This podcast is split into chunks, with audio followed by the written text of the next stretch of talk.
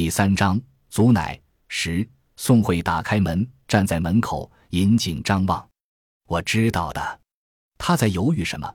担心麦香再次返回，亦或担心冲撞了我？宋慧很虔诚，他家相框里最大的照片是我的。我躺倒之前，他便和我要了去。他就那么立着，呼吸声很重。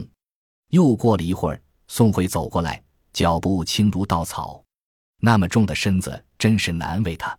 喘息越来越重，我还能听到他的心跳，就像用廉价拍打的豆秧。也没有靠近，在距我几尺外的地方定住。麦香的警告起了作用。宋慧的目光游移过来，从头到脚，又从脚到头。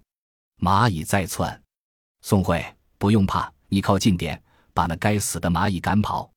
我在心里喊，明知他听不到，还是要喊。万一如传给杨铁匠那样，也能传给他呢？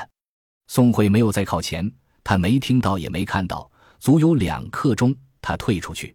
春夏秋冬声音不同，气味当然也不同。而每季的白昼和夜晚，又有各自的声音和气味。与我既是能力，又带来许多乐趣。比如关于具体时间的判断，阳光爬行的有些吃力，我猜快三点了。果然，没一会儿我就闻到了水果的香气。宋慧再次进屋，她一点点挪到床前，强烈的愿望驱使着她，她终是把麦香的规矩丢到脑后。祖奶，我不是不听麦香的话，有几天没见你面了，我想多看看你。宋慧的声音有些紧张，蚂蚁在窜。祖奶，你细皮嫩肉，没任何变化，你真是神仙呐！哎，我不由得叹息，胡说八道，怎么会细皮嫩肉？我脸上的皱褶团起来，可以做抹布了。宋慧伸出手触碰我一下，立即缩回。祖奶，宽恕我，我不该碰你的。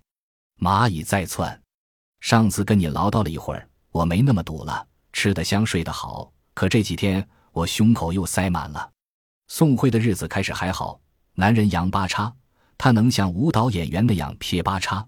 先前是村里的拖拉机手，后来自己开了磨面坊。宋慧能干，一天能比壮劳力多割半亩地。自从磨坊生意萧条，杨八叉就开始酗酒，喝醉就拿宋慧出气。宋慧的嚎哭声，整个村庄都听得见。宋慧没提离婚，挨过打。眼泪还没干，便接着干活了。有人说杨八叉是被宋慧惯出来的。宋慧割地割到一半，匆匆往家赶。别人问这么急干什么？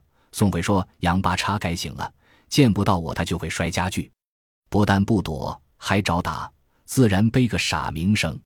我并不为宋慧故意找打叫好，但也不认为他傻。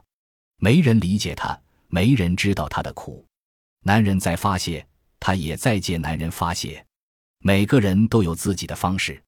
宋慧的方式有些特别，或者说有些傻，有些贱，但那适合他。宋慧赌心不是因为杨八叉，杨八叉那么打他也没。